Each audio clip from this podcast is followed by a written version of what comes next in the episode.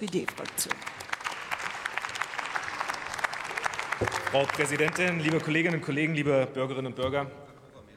Der Anschlag auf Nord Stream ist ein Anschlag auf unsere Umwelt. Diese 500 Millionen Kubikmeter Erdgas, die da jetzt ausgetreten sind, sind so viel wie 29 Millionen Tonnen CO2. Das ist mal eben der Jahresausstoß von Dänemark. Das ist furchtbar und das muss verfolgt werden, meine Damen und Herren.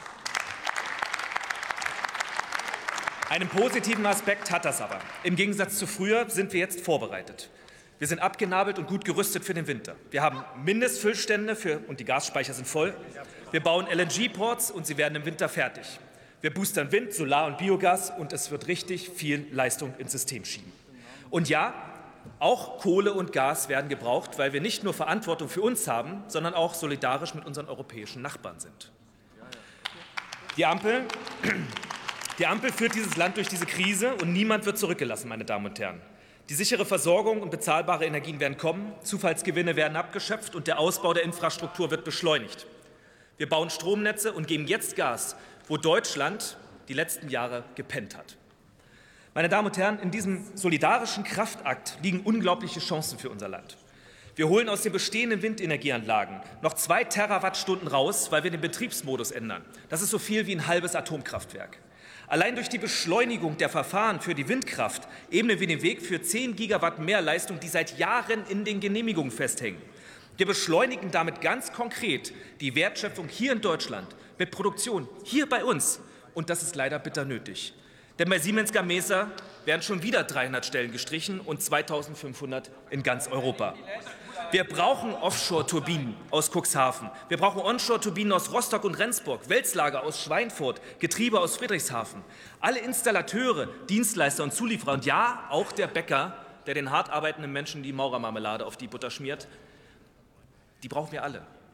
Bitte verstehen Sie, dass diese Ensig-Novelle ein riesiges Beschleunigungsprogramm ist für die Wertschöpfung hier direkt vor Ort.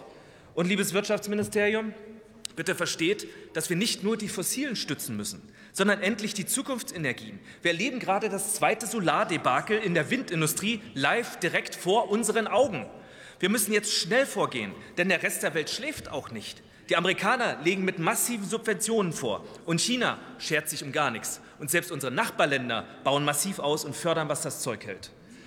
Trotz der fossilen Förderung, die wir gerade mit dem Doppelwumms auch vornehmen, bleibt es richtig, dass wir als Ampel damit die Härten abfedern, dass wir die Preise deckeln. Aber deswegen wäre es auch genau allzu richtig, als Staat endlich in die Erneuerbaren einzusteigen.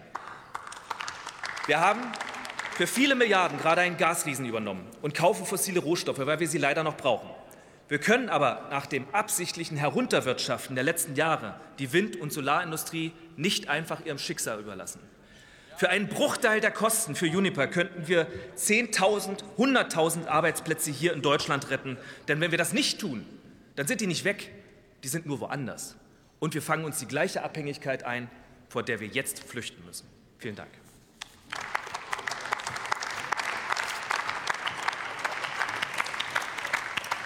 Ich schließe die Aussprache. Wir kommen